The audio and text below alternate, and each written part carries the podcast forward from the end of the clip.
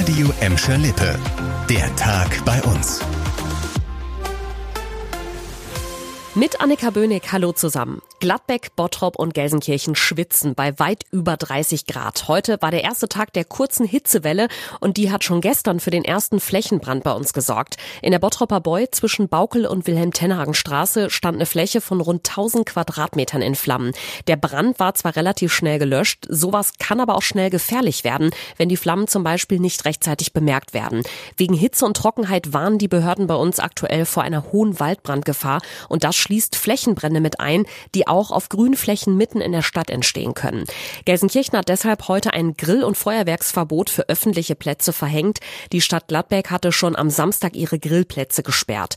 Bei einem Wetter wie jetzt reicht nämlich schon ein Funke aus, um trockenes Gras, Büsche oder Bäume anzuzünden.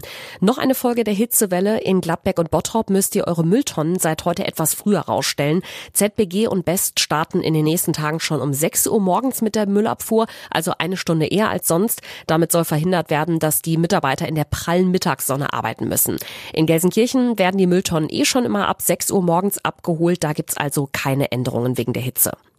Es war auch ein bisschen der Tag der Blaulichtmeldungen heute. Am Vormittag kam eine besonders traurige Nachricht rein. In Gelsenkirchen-Hassel ist bei einem Unfall am Sonntagnachmittag ein dreijähriges Mädchen ums Leben gekommen. Laut Polizei war das Kind auf der Polsumer Straße mit dem Auto einer 21-jährigen Frau aus Mahl zusammengestoßen. Das Mädchen wurde schwer verletzt ins Krankenhaus gebracht und starb da kurze Zeit später. Die junge Autofahrerin erlitt einen Schock. Auch sie musste in eine Klinik. Wie genau dieser tödliche Unfall passiert ist, muss die Polizei noch klären. Es ist Ferienhalbzeit und während ihr vielleicht noch den Urlaub auf Balkonien genießt oder gerade von Malle zurückgekommen seid, wird in den Schulen in Gladbeck, Bottrop und Gelsenkirchen trotzdem geackert. Die Städte nutzen die Sommerferien, um die Gebäude zu sanieren und fit für das neue Schuljahr zu machen. Lena Klitzner mit einem Überblick. In Gladbeck fließen zum Beispiel rund 5,85 Millionen Euro in die Erweiterung der Mosaikschule. Dort stehen noch Abschlussarbeiten an.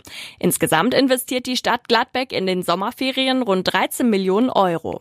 In Bottrop werden diesen Sommer über 14 Millionen Euro für die Bauarbeiten an den Schulen ausgegeben.